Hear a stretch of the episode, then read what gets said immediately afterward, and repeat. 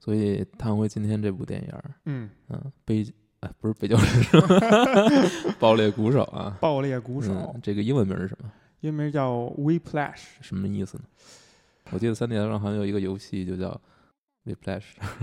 嗯，好像还在其他地方也经常能对对对看到。是不不是 Whiplash，可能是另另一个，但是很像的那么一个词。嗯，我还嗯真没仔细查过嗯 Whiplash 是什么意思啊？嗯，是用呃鞭子抽呃，好像不是，，whip 是吧好？像是那个荡起来的涟漪的意思吧？荡起来涟漪。水面的那个，嗯哎哎，你你这么一说，我突然记得好像在那个 IMDB 的那个 trivia 上边有关 Whiplash 是有一个说法的，嗯，然后好像还说这个 Whiplash 在如果用泰语泰国话去念的话，它的那个发音的翻译成泰语的意思是 insane 嗯 mad 啊 go to mad，嗯，然后 insane 嗯就是哎，然后特有人特意说这个是很符合这个片儿的嗯一个主题，嗯，但是 Whiplash 在这个电影里面其实是其实应该是一个乐曲的名字嗯啊，然后可能它还是有一些其他的含义的。嗯，那你先来介绍一下这部电影的主要的剧情吧。主要剧情哈，对，这个嗯《Whiplash》这部电影呢，其实是应该是一四年呃上映的。嗯这个很有意思的一点是说，他呃这个导演在拍这个电影之前呢，呃因为筹集不到资金，所以就拍了一个短片。嗯这个短片可能也就十几分钟吧，具体我记不记不清了啊。呃，在圣丹斯的电影节上得了一个大奖，然后才筹集到资金，把这个短片变成这个长片。嗯，大概故事讲的呢是说，呃，是个短片的故事。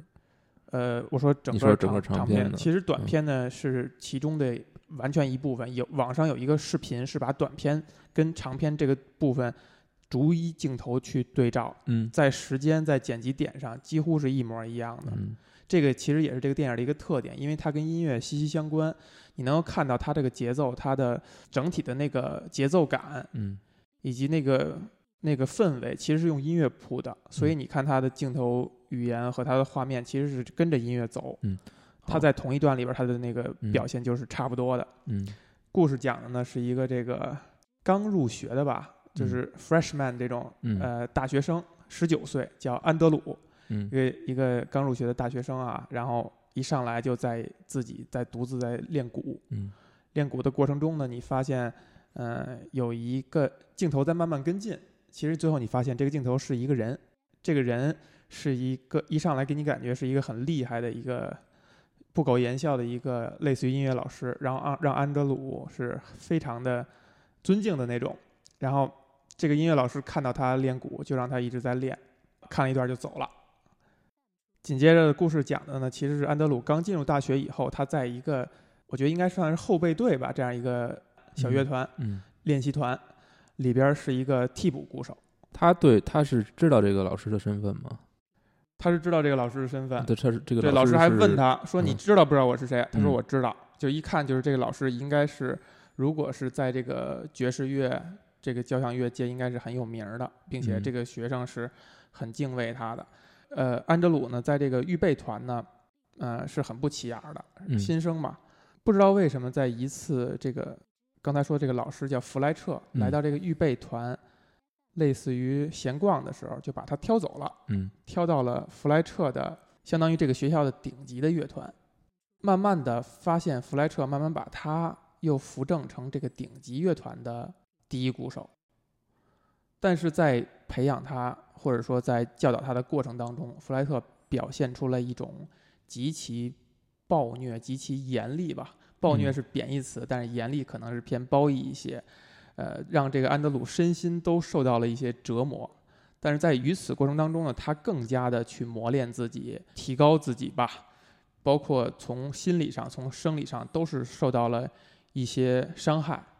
在心理上，你发现安德鲁从一个很年轻、很稚嫩、很谦逊的一个孩子，慢慢的变得急躁，慢慢的开始对身边的人产生不好的情绪，嗯然后慢慢的开始自己也有一些自大，在记忆上呢可能是提升，因为这个其实作为咱们音乐外行人，其实是很难通过电影去了解到他真正是否有很高的提升。包括电影里边儿，你发现弗莱彻对他的态度，几次三番的变化，其实你摸不准到底他的记忆是好是坏，以及他是否提升了，只能够看到他非常刻苦的训练，以及他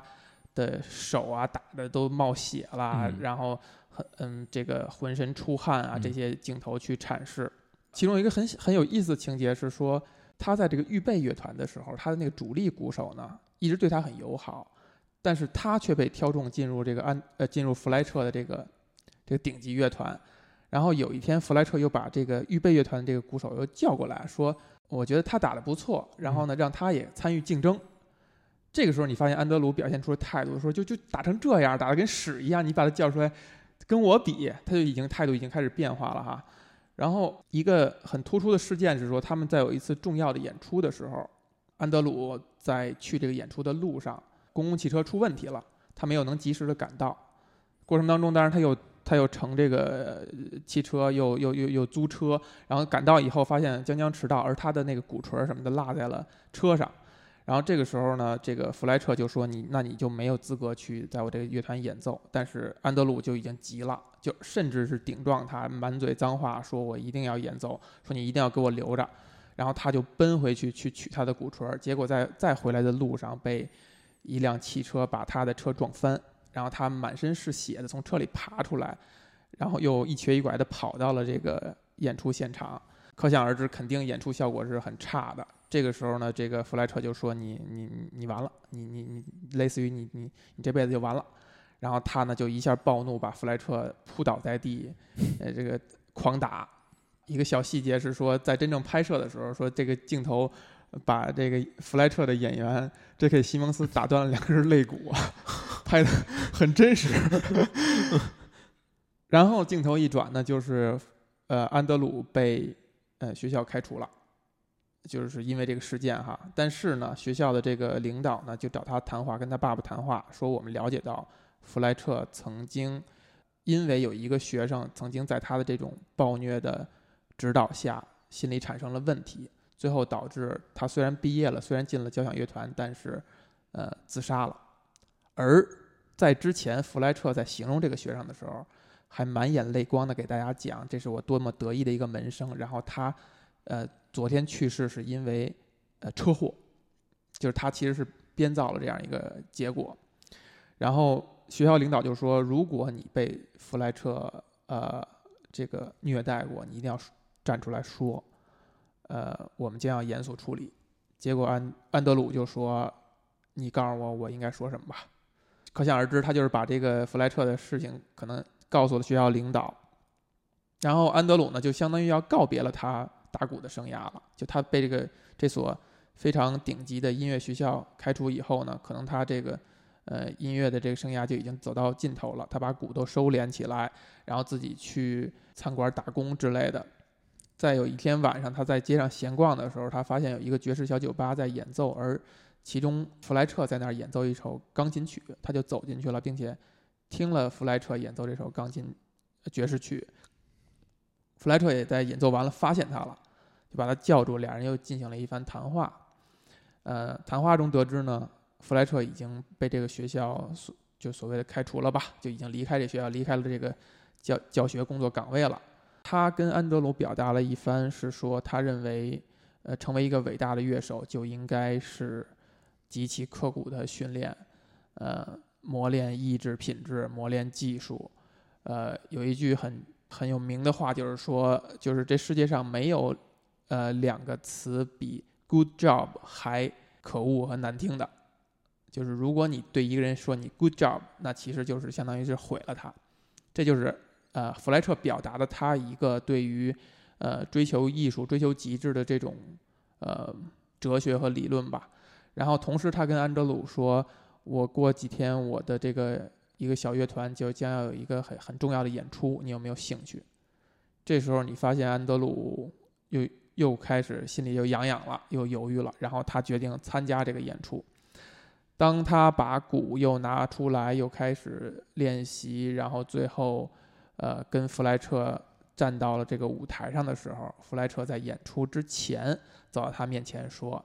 你别把我当傻子，我知道是你干的。”表达的意思就是说，我知道是你跟学校说了我这一切，导致我丢掉了工作。然后弗莱彻的老师弗莱彻的做法就是，在这场演出上，第一首是演的安德鲁并没有准备的，他们之前没有排练的另外一首曲子，导致安德鲁是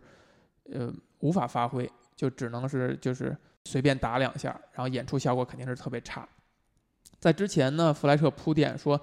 我们这场演出底下坐的这些人呢，全都是音乐界的，就是大佬级别的，他们一个电话就能让你平步青云。但如果你表现不好的话，可能就意味着你永远消失在了音乐舞台上。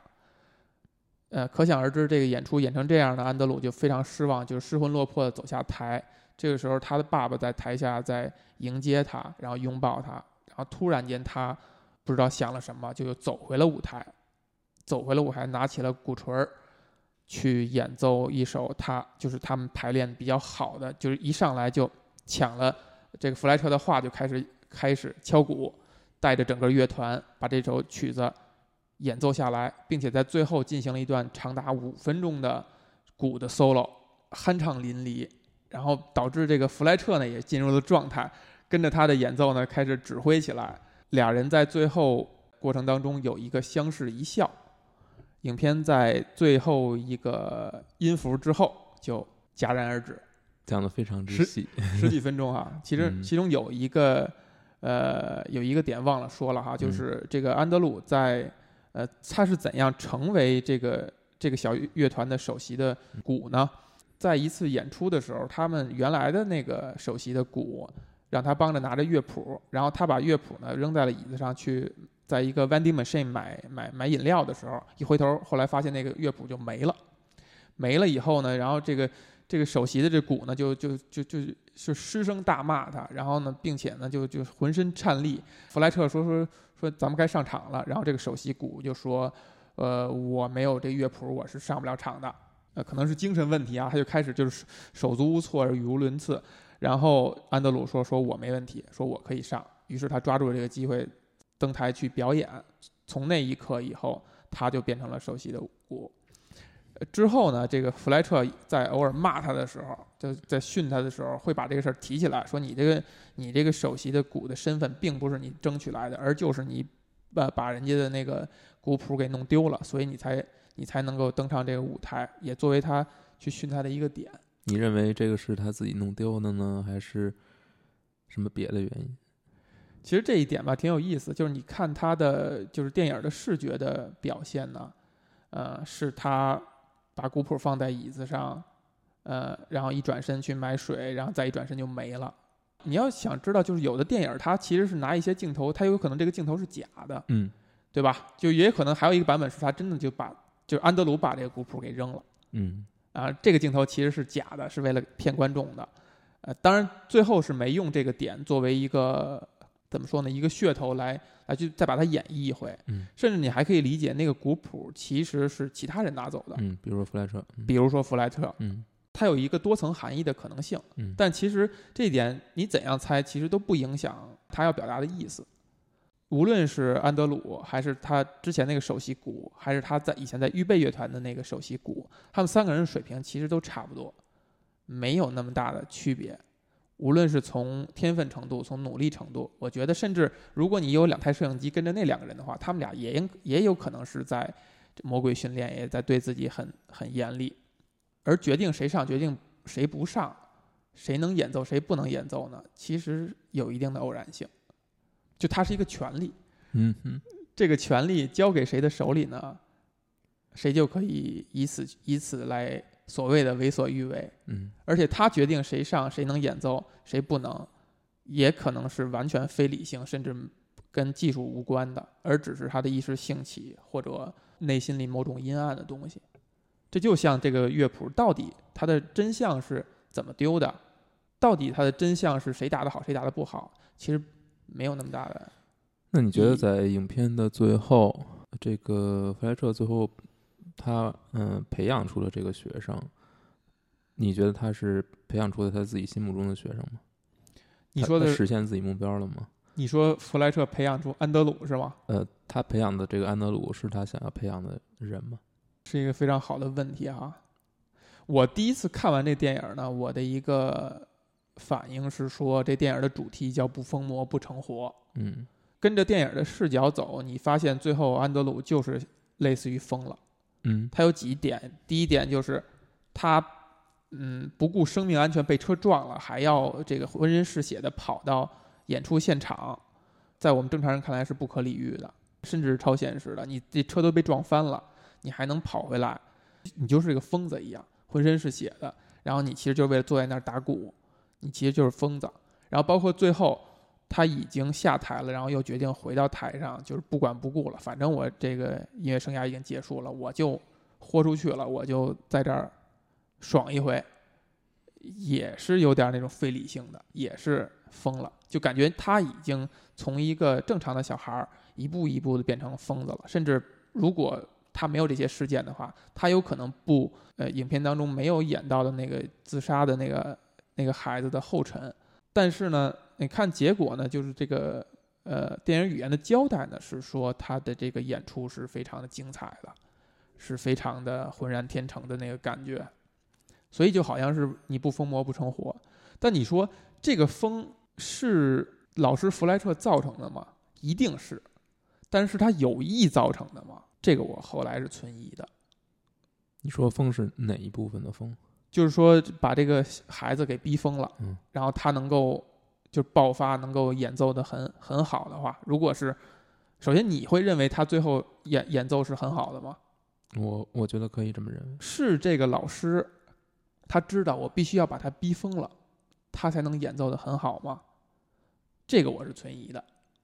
我觉得不是。嗯，那你怎么认为？如果整体来解读的话，我认为这个老师就是一个烂人，嗯他就是一个坏人，他就是一个嗯愿意虐待别人的。S M 里边那个 S 嗯内心也一点儿也不善良，嗯他就是利用职务之便，利用他的这个权利去呃虐待这些学生，并且他会觉得很爽。这么政治正确的？这还政治正确？对呀、这还政治正确，就是他会觉得很爽，嗯然后他把他逼疯了，完全是他的意外，他不想看到他疯，嗯。他只是想让自己爽而已，他也没有把这个人疯了就能演奏的很好，这个形成一个逻辑关系，嗯。但是最后的结果却是这样，小孩疯了以后，完成了一个很美妙的演出，并且他自己也沉浸其中，就他甚至是意外的发现，哎，哇、我也最后在这场，就是我在指挥这个乐团在表演的时候，我也很尽兴，我也很爽，他甚至是意外的发现，我理解可能跟你不太一样。你理解不一样，对我的理解是，首先他嗯、呃所有的这些所谓的虐待，我觉得是他是对所有人一样的，他不是专门针对某一个人。没，错，我觉得他是有自己的逻辑在内，他不是一种纯粹的恶，发泄，呃，他不是一种纯粹的恶，嗯但是他也没有指望说自己这呃如此对手下的这些乐手，他们每一个人都能成功。对于弗莱彻来说，这只是他认为自己必须要做的一件事情，我也不认为他会享受其中。你认为他不享受其中吗？呃，我认为这个东西不是一种主观的追求，他的最终目的不可能不是享受。呃，呃，但是呢，他呃，但是就是我我的意思是，他只是他会坚持这么去做，嗯但是他比他最终的呃，他最终的目标是是什么呢？就我我觉得只是说培养一个，就是提呃提供这么样一个条件，提供这么一个环境。同时，但是最后谁能出来，谁不能出来，他是没有，他是这个是完全看所有的乐手自己的造化的。嗯，嗯，你就他决定不了什么，他决定不了什么，但是他能决定的就是他不会不会很友好的对待不会好言好语的让你让你这么平平淡淡的，啊，他他只会给你提供这么一个环境，这是他唯一认可的教学方式。他也认为只有这种方式才能培养出真正优秀的乐手，或者说嗯。真正伟大的乐手。嗯。至于这样会不会让某些人精神失常，让某些人这个自杀，这是不在他的考虑范围之内，那是属于你乐手自己的造化。你如果没有这个，呃，你你你熬不住，嗯你你疯了，你自杀，那是你的事儿。跟我没关系。对呃，他他要做的就是说，我只是说我要培养出一个很好的乐手。你认可吗？嗯，我我这个这个非常难说，嗯，但我内心里我是觉得，呃，我我是有一种认可的。有一种认可的哈我。是有一种认可的。其实这个就是这个电影儿，我觉得它就是高级，或者说拍的很用心的地方。你在听这个电影的名字，带着一种期待，或者看它的这个海报的时候，我不知道你是怎么样哈，反正我想象它可能就是一个励志的片儿，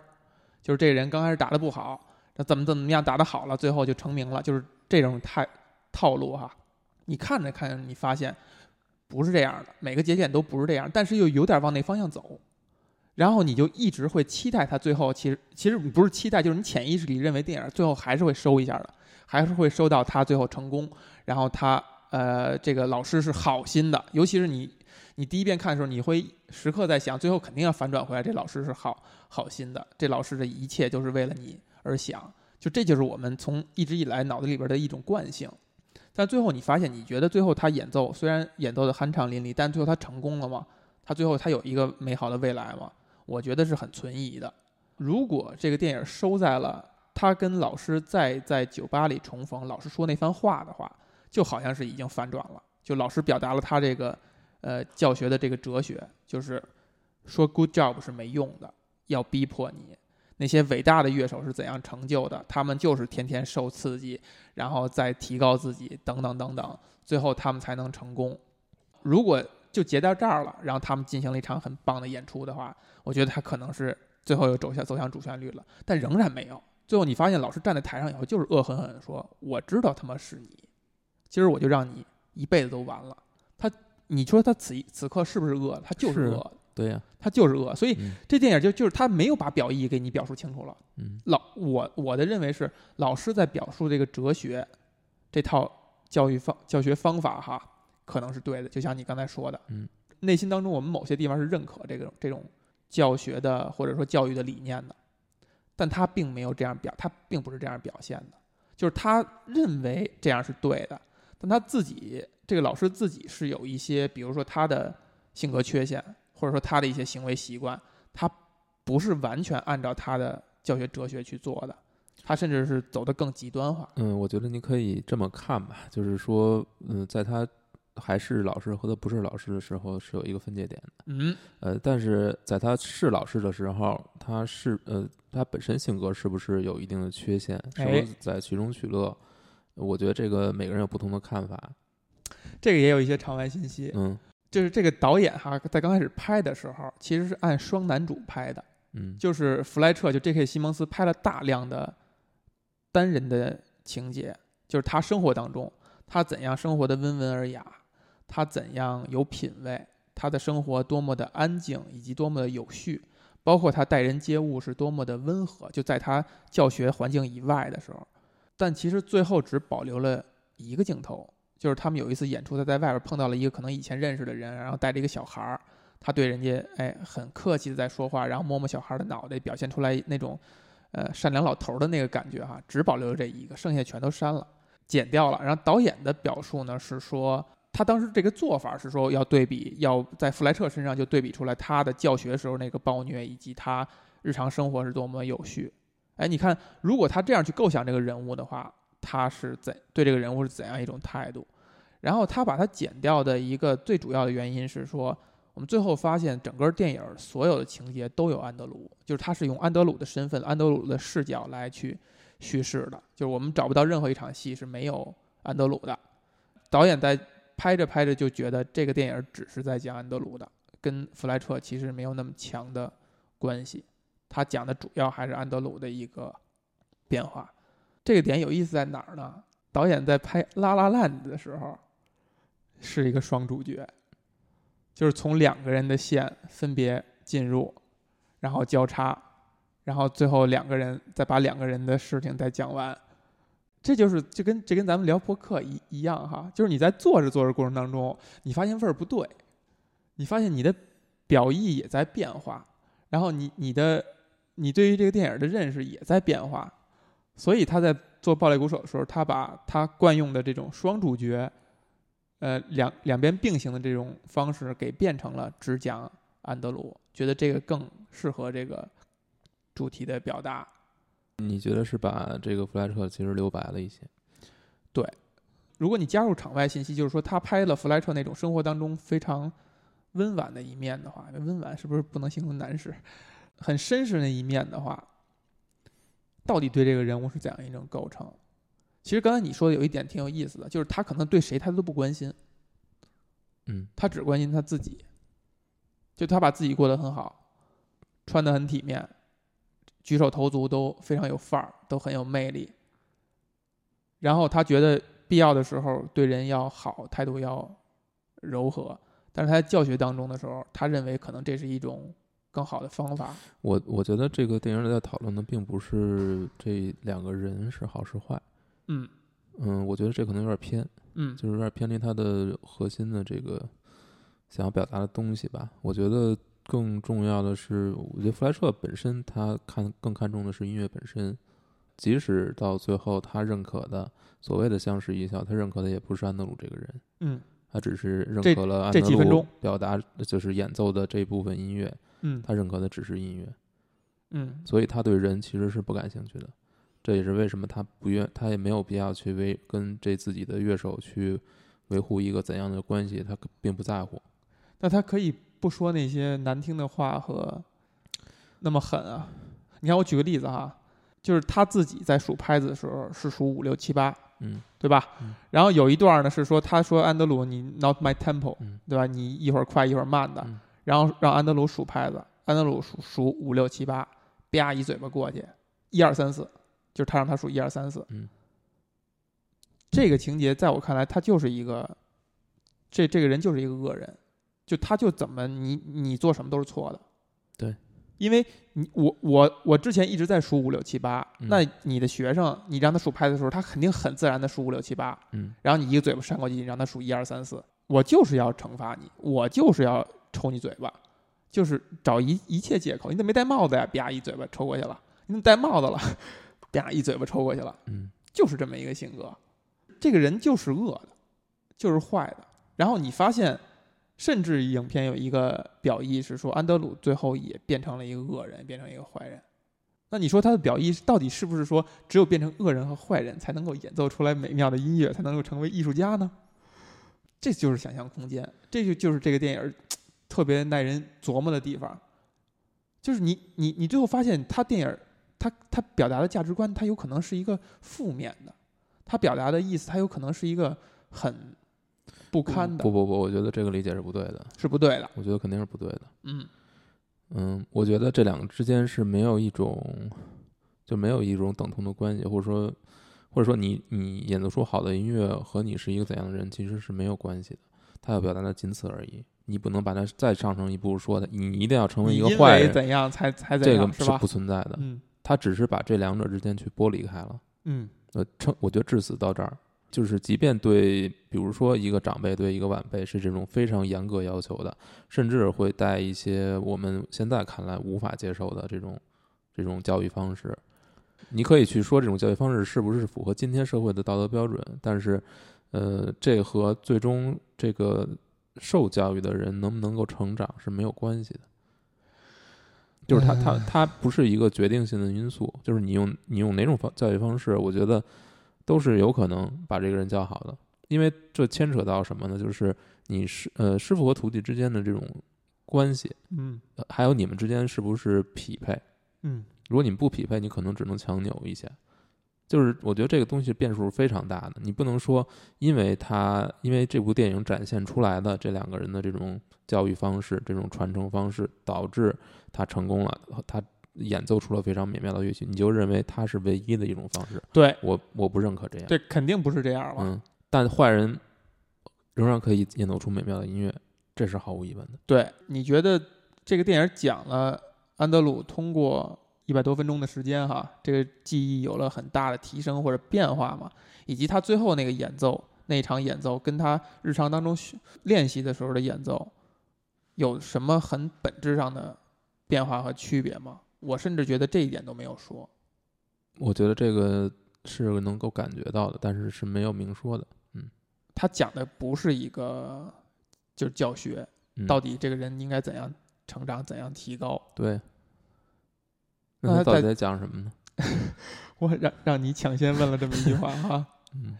我觉得有这么几个点吧，就这个东西到底在讲什么，这一刻我还真的回答不出来。但是咱们可以通过谈几个点，看看是不是能能谈出来。首先呢，有一个很有意思的点，就是其中有一条辅线，就是安德鲁啊有一个小女友。这条辅线跟他这个整个这个故事的主线对比呢，特别有意思。就是在一开始的时候，安德鲁还是那个候补乐团的候补的时候，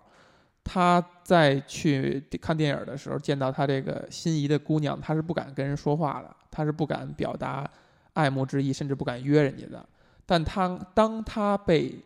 挑入到弗莱彻的乐团的时候，下一个镜头切的就是他主动去见这个姑娘，然后去呃约人家。然后当他被弗莱彻在这第一次还是头几次这个这个练习当中，这个这个劈的体无完肤，然后就简直就是行很落寞的时候，后边接的是说他跟他的小女友在约会的过程当中，他呛人家，类类似于你上哪个学校，你读哪个专业，你自己心里没点谱吗？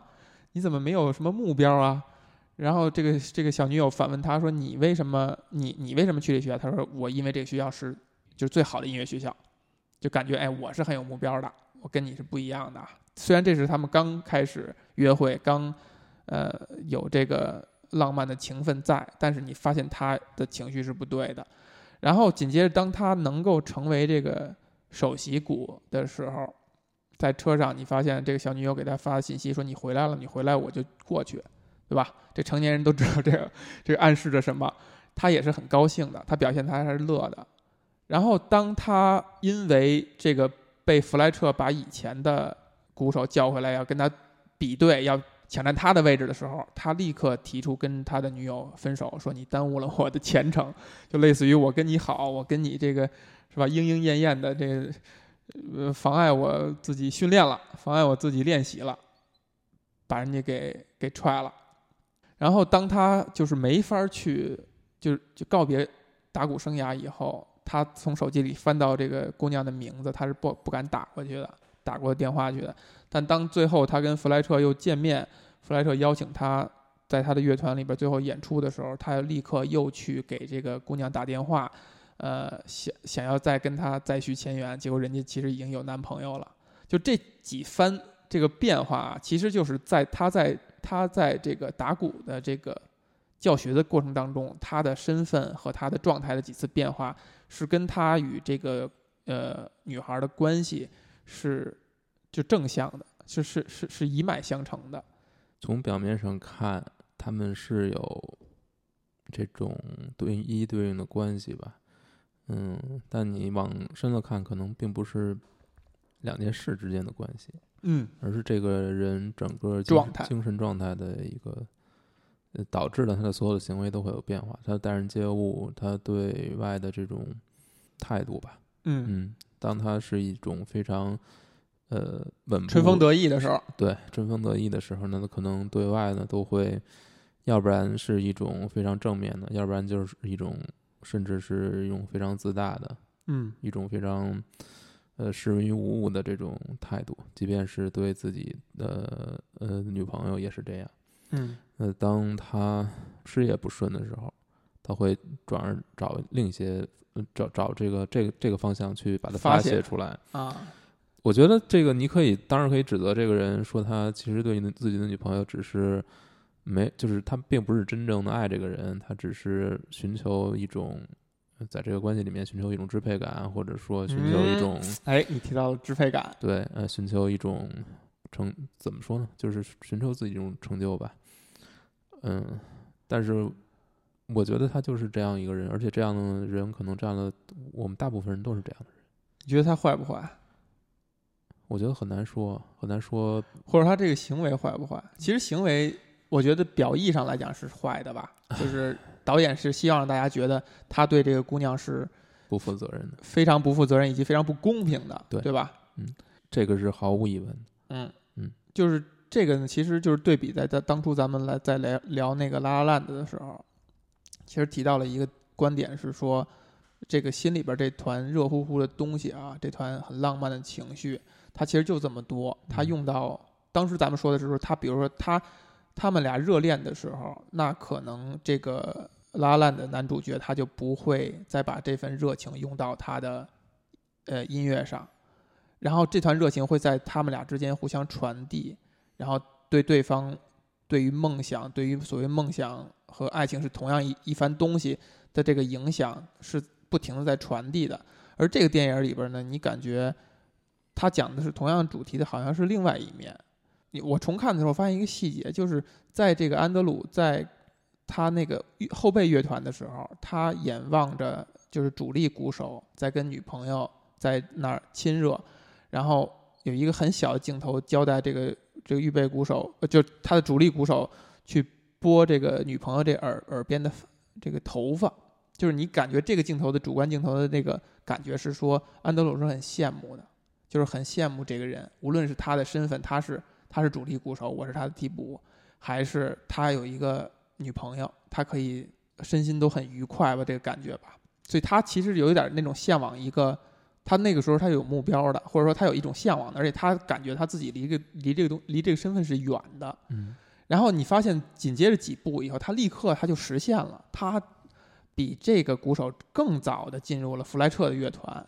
然后他又有勇气去跟这个女孩表达，而那女孩也很自然就就很很直接的、很乐意的回应他，所以他也获得了这个他所羡慕的这个身份，无论是就是主力鼓手的这个身份，还是有一个女朋友，有一个很很美好的爱情，因此他把这两个东西挂联系。我觉得他可能就是同样一件事儿，然后牵扯他同样的情绪，他就把嗯这个是挂在一起的。所以当我一边不顺的时候，我就潜意识里就认为另外一边也不应该顺，或者说也就不顺，也就不好，或者你也就对那个东西有所抗拒或者有所怀疑。怎么说呢？我觉得他跟他女友的关系这一点啊，我觉得要谈细一点，就是他自己爱情观其实就非常不正了，已经。嗯，对就是他，嗯，他把这两个呃非常这种直接的联系起来，就感觉他把这个所谓的有一个女朋友，或者把另外一个人完全当成了自己事业所带来的一种奖励。对他认为，如果自己的事业没有成功的话，我不应该我不应该接受这个拥有这个奖励，我只能再继续努力。嗯，呃，他认为爱情只是你成功之后才可能拥有的，而如果你不成功的话，你是不配拥有爱情的。你你对此怎么看？嗯，这可能是就是所谓的，我觉得或者你会这样认为吗？我觉得这是男权社会里面一种固有的思维，你觉得这是男权社会的我觉得这个是的。对但其实中国讲究的是先要修身齐家，然后才治国平天下嘛。嗯，或者说，其实啊，嗯这这个点这个点，呃，他已经攻破了，就是说嗯家，嗯你齐家嗯跟你有一份爱情是不是一回事儿？对对吧？尤其是在中国古代，这你你结婚，就别中国古代就别说爱情，对，没有爱情这回事儿嗯，爱情是很晚才出现的，嗯对吧？尤其在华人中华民族在很晚我在我才出现。们这个语境里面，它就是，也你也不能说没有吧，但是跟国外的所谓的这种爱情是不是一呃不是一回事是不是不是一个意思嘛？嗯，对吧？你把安德鲁跟弗莱彻之间的关系，你不要想象成师徒，嗯也想象成一个爱情。嗯很多地方就特别的契合和说得通，就包括你看哈，有一些细节，比如说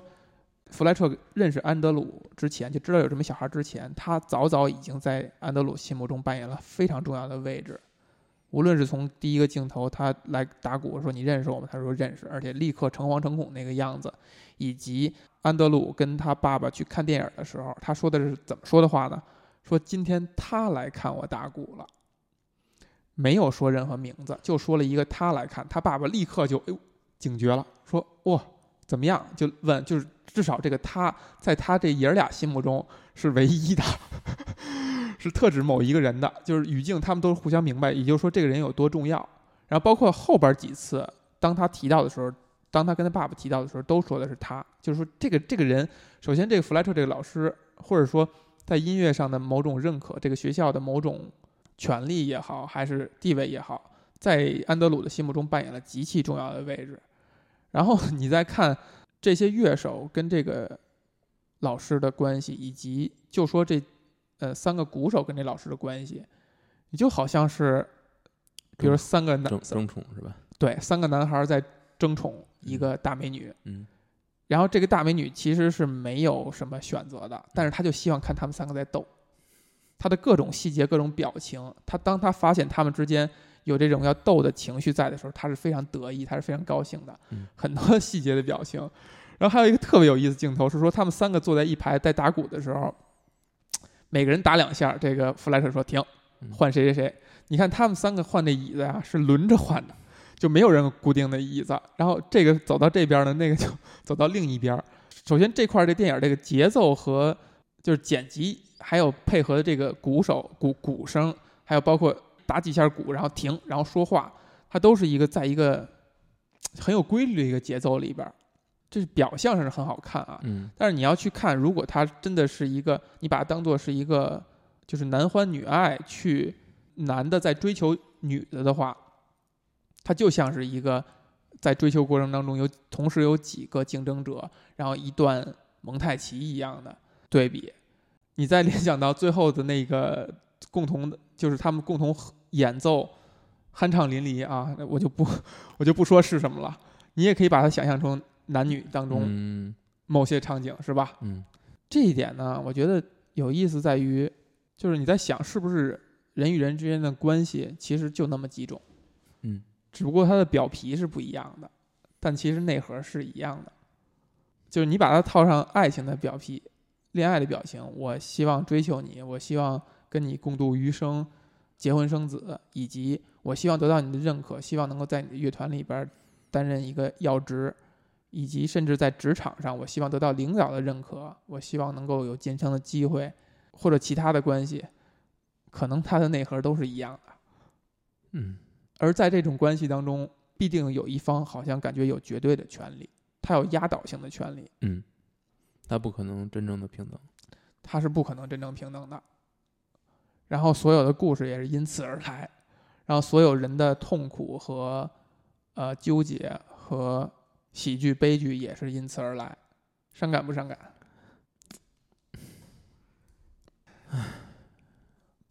挺伤感。然后你发现有个人，当有人意识到他有这种绝对的权利的时候，他就不自然而然去产生这种支配感，他就会被支配感，有权利的人必定会滥用。嗯，对嗯而且他是会，他是会越愈演愈烈。你看啊，我这里边有一个情节，就是当弗莱彻在演出之前训他们的时候，然后有一个可能工作人员要慢慢走近，可能要跟他说什么，他立刻就说：“你你给我滚开！”就类似于我说话的时候，你别你就别走过来哈，就是还非常无理的表现。这让我想到什么呢？就是某一个科技大佬、科科技界大佬啊的习惯是，就是比如大家一起吃饭，他习惯于上菜之前就讲话嘛，跟大家说一说话。说话的过程当中，如果一旦就尤其是中国哈，一旦服务员过来端菜，服务员是不管你说不说话的，就会报一下菜名儿，比如什么这个西芹百合，他立刻就急了，就会骂这个服务员。我经历的场景是说，可能他身边的秘书就会有意识的进这包间之前就跟服务员说，一会儿上菜你就端到我这儿就行了，不要说话。呃，我们这个领导是不不希望能看到有人那个，就不希望他讲话的时候有人说话的。但是服务员，你想想他，他就习惯了嘛，就而且自己可能素质也不会那么高，不会记着这个事儿。然后你发现，当服务员把菜端上来，要说了一句 细心百合的时候，那个秘书就好像被电了一样，就立刻就我就打个机灵。然后这个这个这个领导就爆发了，说说姑娘，就跟你说了不要上菜的时候说话。就是你发现这个是真的是生活当中的场景，就是他他就是因为他有这个支配感，他就会愈演愈烈，他就希望有一一切的东西。就比如说我在讲话的时候，这是我的舞台，这是我在彰显我的领导魅力也好，等等等等。我不希望有力任何的我掌控不不了的东西去破坏它。这样的场景或者说他这种行为是不是恶的呢？我觉得是恶的，是恶的。嗯所有的对权力的滥用都是恶的。嗯，然而我们还避免不了，我们可以避免。怎么避免啊？当你有权利那个时候，你不要去滥用嘛。就是人是做不到了吗？这就是人性？人是可以做到的，可以做到的。人是可以做到的，不是所有人都能做到而已。也不嗯是不是说我们就可以做到。嗯，但我觉得这是你值得努力的方向。你努力的方向就是，你有权利的时候，你不要去滥用，你永远要要知道自己是在做什么，就是自己应该成为一个怎么样的人，而不是说当你有了，当你的外界环境变了，你自己就跟着变。就是说，不要因为你自己的地位发生变化，而导致你待人接物发生变化。嗯你心里要一个准绳，就是我自己怎么待人接物的，这是我一生一以贯之的。是，不因为我的地位有变化而有任何的呃或者说自大，或者说是自卑。我觉得这可能是我们需要去努力一个目标。努力的一个方向。对嗯，我觉得它难有一点是在于你时你其实有时候很难判断自己和他人的关系到底是一种谁占据支配，谁占据所谓的强势，这个是很难说清楚的。就是不是所有时候它都很明显。这个时候你要如何去判断自己的行为？你应该是站在人之下的这种态度去坚持自己的尊严，还是说你要认为自己已经站在人之上了？你要保持一种对别人尊严的这种维护，这个有时候不是很清晰的。嗯你存在大量的，呃，为什么为什么说最亲近的人，往往我们会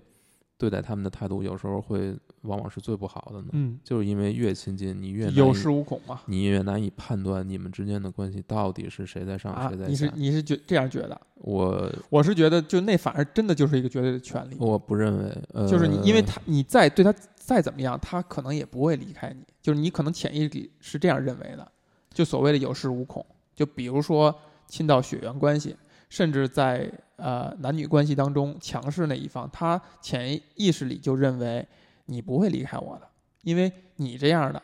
有我愿意跟你交往，你是哎感恩戴德的那种，所以但我觉得这个反而就是，就是我们，我觉得就是要去，就是所谓的你你拥有权利的时候，你要你不能这样，你反而不能这样。对，嗯，就是所有就是反而最应该注意的就是这样，因为就是即便是最亲的人也是一样的，对最亲的人反而你应该要有一份更就是更明确的这种或者更清醒一点，你要明白。对最越亲近的人，你要对他们越好。你这样的话，我觉得你自己才能过得幸福一点，就是能维持一个最身边保和身边的人维持一个最好的关系，让你自己也很愉悦，让你的生活也很好，让你身边的其他人也很愉悦。所以这反而是特别特别难以做到，但是我觉得是一个特别重要的事情。随着人类的发展哈、是会越来越少见这种绝对的权利吗？或者说绝对的位置的悬殊？比如说从迹象上来讲啊，就是很多人说现在的，比如九零后也好，零零后也好，走走到工作岗位，其实是呃对于工作没有像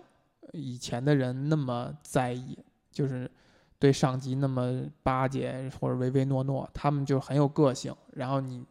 稍微不舒服了，我就走。很多人其实是从负面角度说这一点，就说这些人，哎呀，现在的孩子太生活太优渥了，然后他们机会随处可见等等，导致他们就很没有耐心，甚至对于领导不是很尊重等等。其实从咱们的语境下，你你感觉好像作为领导的绝对权利就慢慢的消失，就他不会害怕。你像你电影当中，为什么安德鲁那么害怕弗莱彻？包括整个乐团的人，一个老师把一椅子往你身上扔过去，那要是我，绝对站起来就走了。你你不上去打一顿吗？上去打一顿，也有可能哈，但是反正肯定是就就肯定是急了嘛，嗯，对，他就不敢。嗯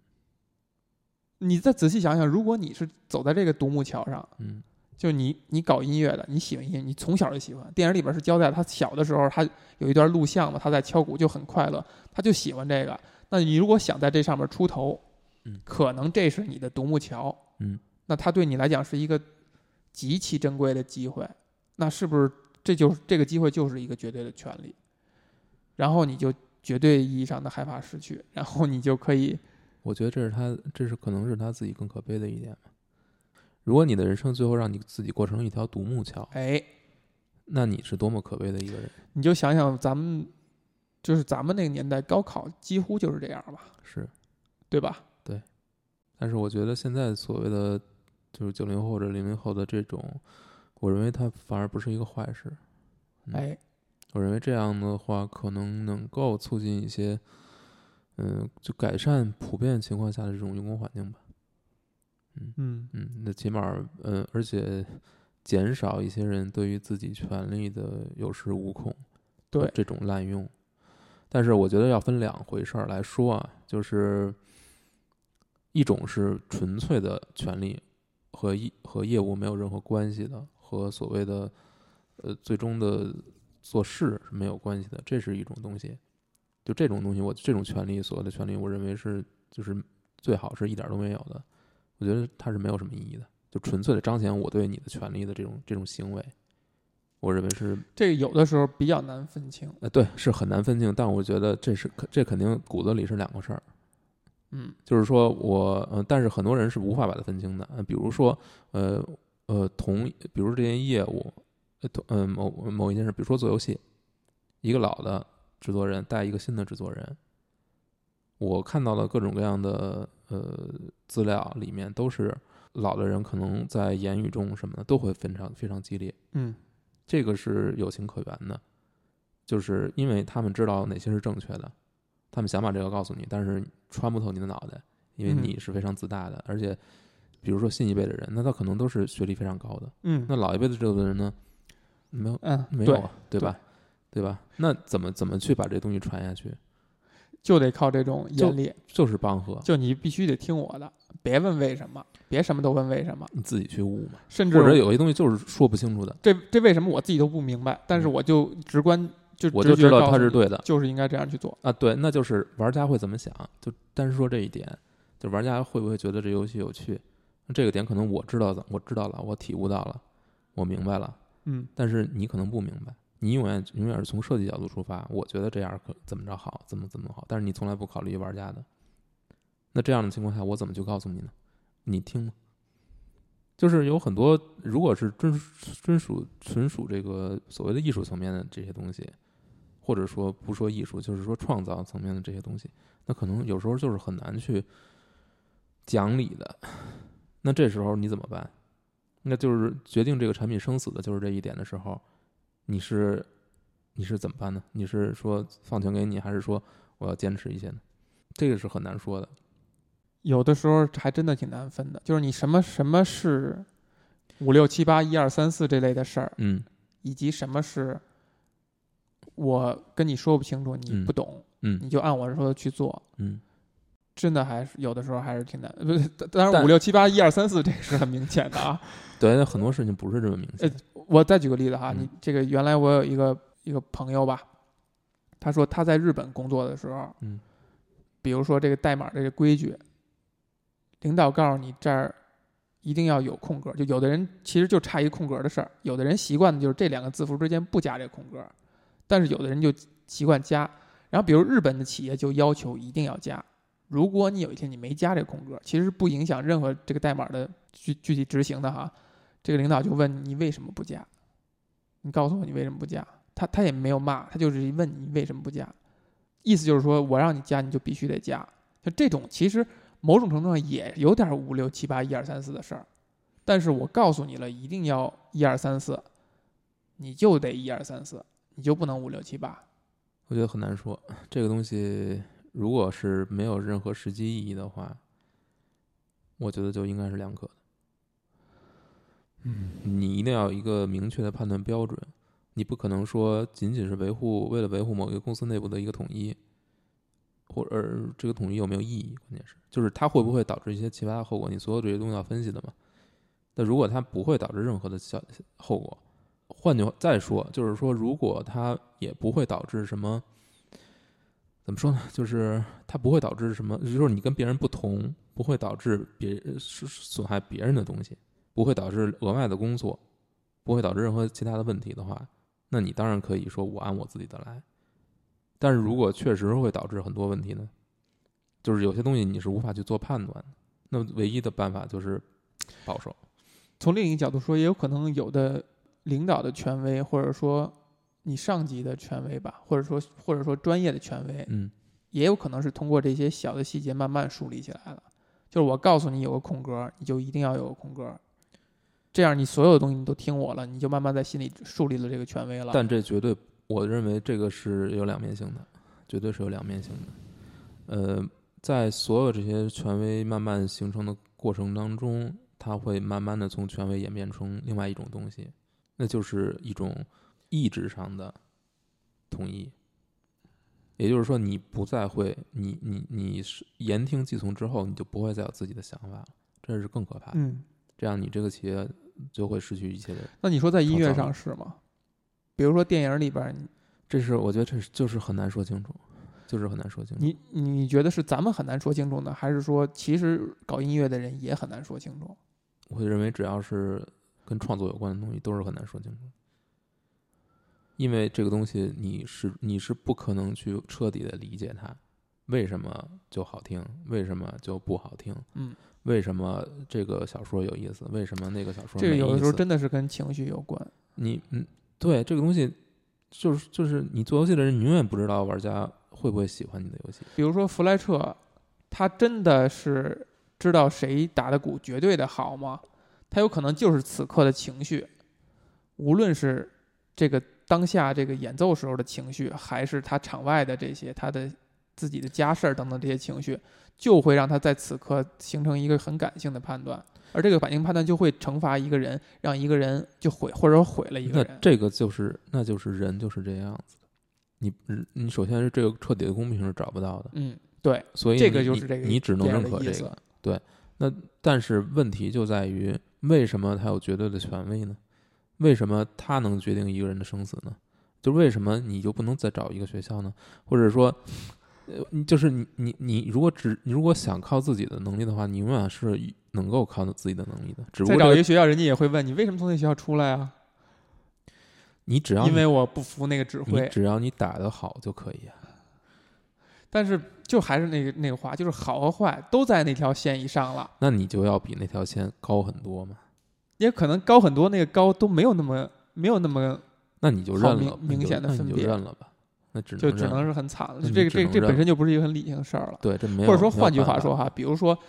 大家是一个争宠，在弗莱彻这儿争宠的这个爱妃也好，还是说追求姑娘的小伙儿也好，绝对的权利会导致绝对的腐败。怎样去让怎样去腐败对待这件事儿呢？你发现弗莱彻这个人，你都没法用腐败的方式去对待他，就他甚至都没有腐败的可能性或者腐败的角度。你怎样做，你会你会发现你会永远会得宠的，会让这个老师永远能够认为你是好的，永永远在所有人当中决定选你。我觉得，呃起码对于弗莱彻来说，肯定是有一些办法的，你觉得呢？你觉得怎样？肯定是有办法的。嗯，我需要想一下，但是我觉得他是可以腐败的。他是可以被腐败的。嗯，因为他是一个更、呃、怎么说呢？我觉得他是很容易被人看清的一个人嘛。就相对来说，就是他所有的他的这种行为，你是可以往就是回溯去分析的嘛。你看为什么最后安德鲁得到了他的认可，就是因为他变成了跟他一样的人。对，嗯就一个烂人把自己的学生终于变成一个烂人了，对他他在他身上看到了这一点。他看到了自己，所以他认可了。嗯但是那个认可，嗯你刚才也说了，这是只是对他演奏这个音乐的认可，所以你怎么理解那个相视一笑？首先，安德鲁是理解了，就是他要走到这这一步，他可能只能变成这样。你觉得他理解对于他来说，就是对于这个个体来说，我不是说所有的人演奏就是达到他这样的演奏高度都必须要变成他那样的人，但我认为对于他自己来说，这是他这是他的一个命运。我认为这不是他能够改变的，因为他本身首先他是一个烂人，这是毫无疑问的你说安德鲁我，说安德鲁，对他就是一个烂人。然后说安德鲁，对我说的就是安德鲁，我觉得他就是一个烂人，就从嗯头开始就是就是一个很烂的人。他是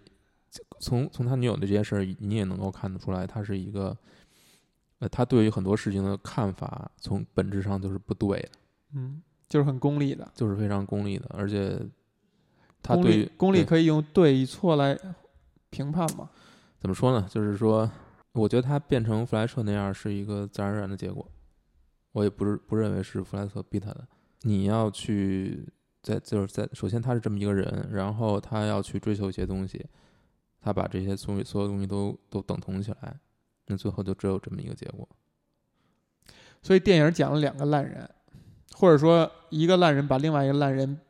的烂烂的潜潜力比烂的那面嗯挖掘出来，对吧？嗯，这就挺有意思了啊！就是我我给别人介绍这推荐这部电影以后，有一个人看完电影以后特别生气，嗯他说我哎呦，我觉得这电影太邪恶了，特别特别邪恶。嗯，我认为它只是展现了一种可能性。相当多的人都会觉得，一个电影如果表达出来一个不值得提倡的观点或者现象的话，是一件很让人生气的事情。我后来发现很多人有这样的情绪，就这个人怎么能这么？就这电影的主角怎么是一坏人啊？这人怎么是一渣男啊？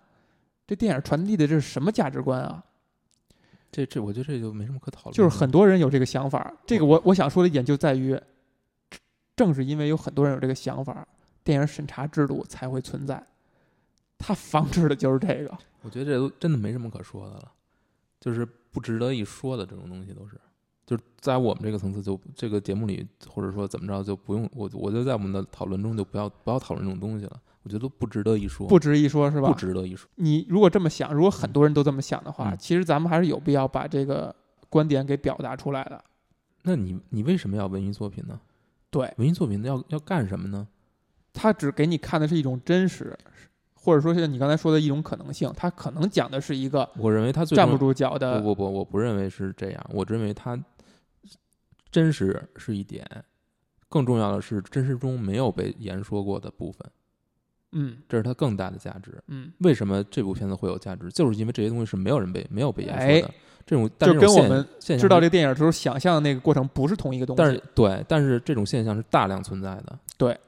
这才是它值得言说的部分。所以你认为电影它表达了某个价值观吗？我认为它是没有的。我认为他能表达的价值观就是我一开始说的，就是说艺术技巧的高低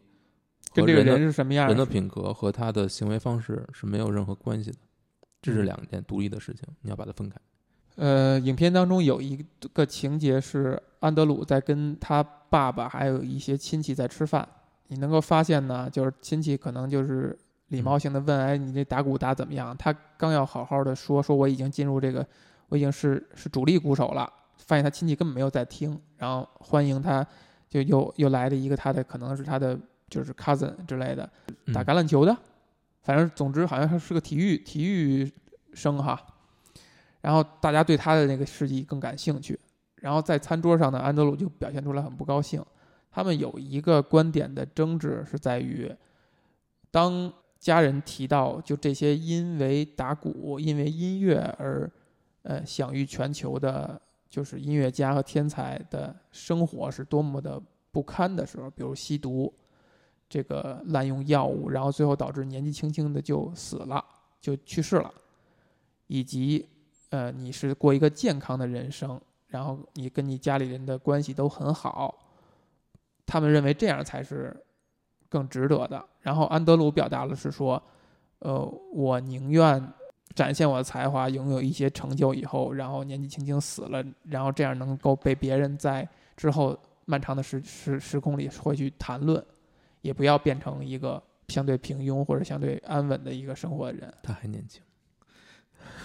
你你这等于已经表达了你的观点了，是吗？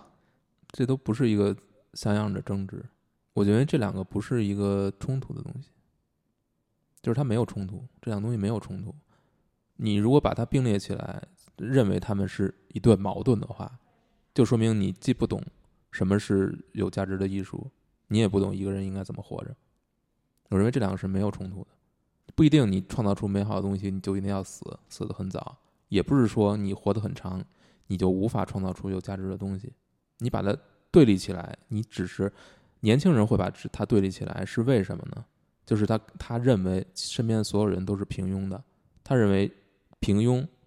他们之所以平庸，是因为他们老，或者说他们活到现在，他们之所以平庸，是因为他们想珍惜，他们非常珍惜自己的生命，他们怕死，